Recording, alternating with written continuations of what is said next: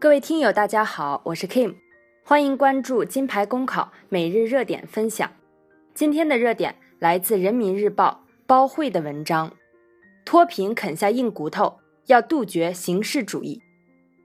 当前，我国扶贫开发工作已进入啃硬骨头、攻坚拔寨的冲刺期。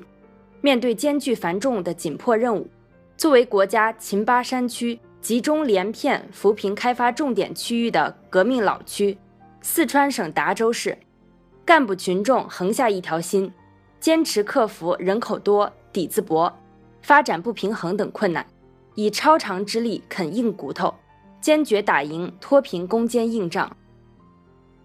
啃下硬骨头要有硬措施。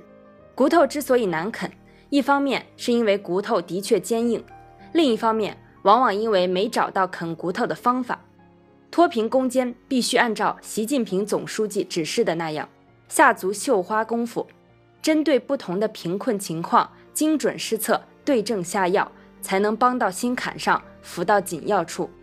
当务之急是认真研究破解贫困地区面临的四对矛盾，即贫困人口减贫难与反贫易的矛盾。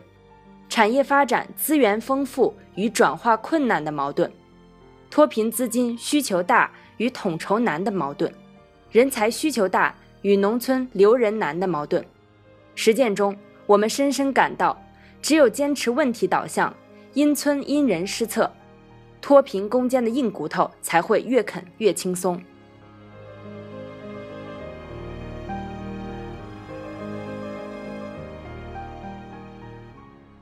啃下硬骨头得有硬干部，党政主要负责同志要勇于挑最重的担子，啃最硬的骨头。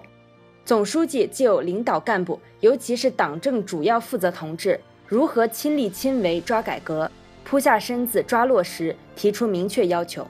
首先一条，选对人。偏远地区、贫困山区，能力强、素质高的干部人才数量有限，因此应把好钢用在刀刃上。建立县市区领导班子功能结构模型，在全市范围内配置干部人才，真正建强各级脱贫攻坚战参谋部作战室。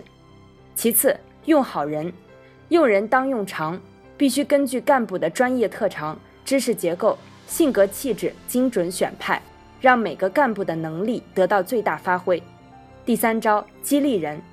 对那些在扶贫一线啃硬骨头并且成绩突出的干部，应多加关心，在提拔任用、职称评定、补助保障等方面高看一眼、厚爱一分，让他们感受到组织的温暖，不让英雄流血又流泪。